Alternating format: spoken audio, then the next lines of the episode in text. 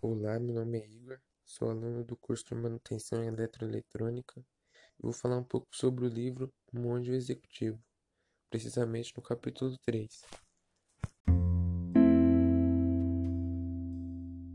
Nesta pequena introdução, o autor descreve a vida do personagem central da história, mostra quem ele é, o que ele conseguiu na profissão, como é a família e até como estava sentindo em relação a tudo isso.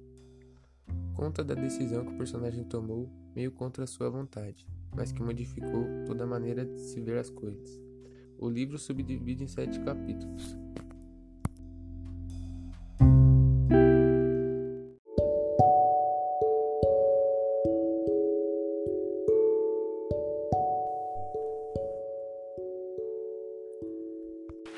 O terceiro diz: Quem quiser ser líder deve ser primeiro servidor.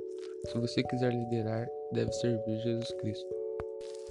Para Simeão, Jesus Cristo foi o maior líder de todos os tempos, pois Jesus possuía muita influência e nunca usou poder, não forçou ninguém a segui-lo.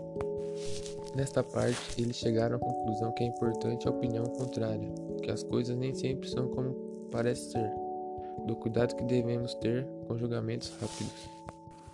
Não falar negativamente a respeito de quem não está presente.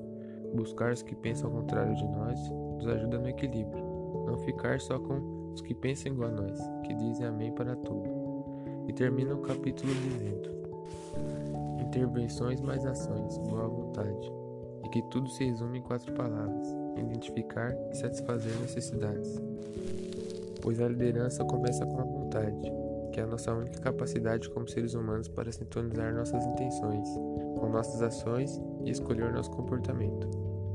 É preciso ter vontade para escolhermos amar, isto é, sentir as reais necessidades, e não os desejos daquele que lideramos.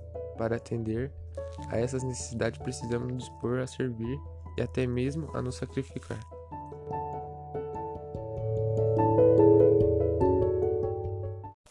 Para mim, o que ficou de mais importante é que tem que estar sempre aberto a aprender coisas novas, com pessoas novas. Pois quando as pessoas não vão bem, é hora de mudar. Não tem jeito de ficar agindo sempre da mesma forma e querer resultados diferentes.